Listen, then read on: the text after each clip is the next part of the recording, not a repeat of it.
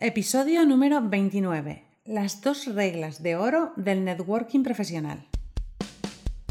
Estáis escuchando los podcasts de Somos BNI por Tiago Enríquez Dacuña, director nacional de BNI España SLC.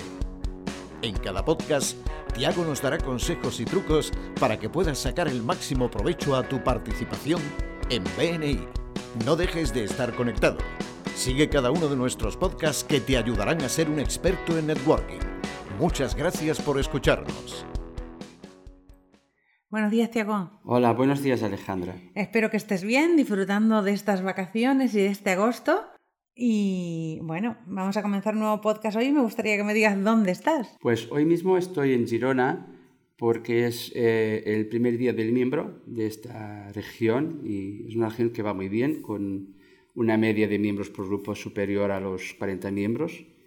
Y, y verdad que está una región con una cultura muy fuerte, así que animo a todos los miembros a que puedan visitar los grupos de, de Girona y o establecer contactos con los compañeros de aquí. Pues me alegro mucho. Cuando pasemos por Girona ya sabemos que tenemos grupos ahí para poder visitar. El tema de hoy habla sobre dos reglas de oro del networking. Me gustaría que me cuentes un poquito sobre este tema. Bueno, yo creo que es muy importante para nuestros miembros comprender las dos cosas más importantes de que trata el networking profesional. El networking es un proceso de construcción de relaciones que busca generar oportunidades de negocio y de aprendizaje para todos los que quieran participar en ese sistema. Así que es importante identificar los dos grandes beneficios del networking profesional. Uno es generar oportunidades de negocio y el otro es generar oportunidades de aprendizaje. Mientras desarrollo relaciones en un contexto de networking profesional, yo puedo y debo de conseguir estos dos tipos de oportunidades, de negocio y de aprendizaje. De las oportunidades de negocio uno suele escuchar mucho, pero de verdad eh, todos hemos eh, experimentado oportunidades de aprendizaje haciendo networking. Y eso es muy importante. A mí me pasa, por ejemplo, en mi grupo, que aprendo de todos mis compañeros y de todos los grupos y aprendo sobre profesiones diferentes y quieras que no, eso me ayuda incluso a tener mi empresa al día porque siempre estoy enterada de todo, solo con asistir a reuniones, no tengo que contratar a especialistas ni estar preocupada, ¿sabes? Me mantienen informada mis propios compañeros.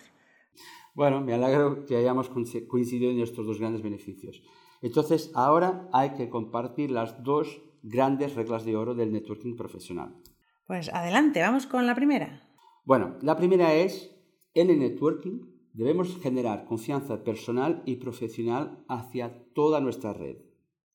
Y la segunda es, en el networking debemos formar nuestra red en lo que buscamos de manera eficaz. Muy interesante. Vamos a desarrollar cada uno de los puntos con detalle para que todos podamos aprender y ponerlos en práctica. La primera, en el networking debemos generar confianza personal y profesional hacia toda nuestra red. Es tan claro que, pero muchas veces se nos olvida. Nadie generará referencias para quien no pueda confiar profesional y personalmente. Los beneficios de la confianza profesional son claros. Hablar a una persona sobre cómo le puede beneficiar un compañero miembro nuestro requiere que tengamos confianza suficiente de que el miembro podrá proveer servicios, productos o incluso una atención al cliente que no dañe nuestra relación con esa persona. Pero también se requiere algún grado de confianza personal. Si no me gusta algo personal de una persona, no tengo tantas ganas de ayudarle. Me acuerdo de cuando era miembro, he conocido a un miembro que era muy, pero muy, muy machista. Aunque yo supiera que era un muy buen profesional, yo tenía algún recelo de pasarle referencias, pues que si hubiera una mujer en la empresa posible cliente, eso me daría vergüenza. Es cierto, a veces hay muy buenos profesionales, pero que tienen muy poca empatía con los demás o o me incluyo, ¿no? A veces podemos tener defectos de carácter que pueden chocar y nuestros compañeros no pueden confiar en nosotros. Por eso es importante ser muy meticulosos no solo a la hora de presentarnos profesionalmente, sino personalmente. A esta generación de confianza se, se dedica la hoja y el intercambio Gains, que, la que utilizamos en el, los unos a unos, a que podamos generar un buen grado de confianza y que esto sea cada vez más profundo. Entendido. Vamos a ponerlo en práctica. Y ahora vamos a pasar a la segunda regla. En el networking debemos formar nuestra red en lo que buscamos de manera eficaz. Cuéntame sobre este punto, por favor. Es muy importante. Yo puedo tener mucha confianza con alguien, pero si no conozco lo que busca o lo que necesita, no le podré ayudar o incluso le puedo desayudar.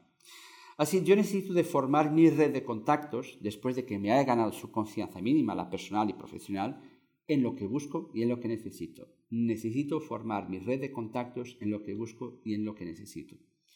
Y aquí me gustaría compartir algo que veo, bueno, un error común que veo. Muchos miembros, orgullosos de su empresa, se dedican a explicar lo que hacen, qué productos tienen, cómo son sus instalaciones, hace cuántos años tienen su empresa, la cantidad de, de empleados que tienen.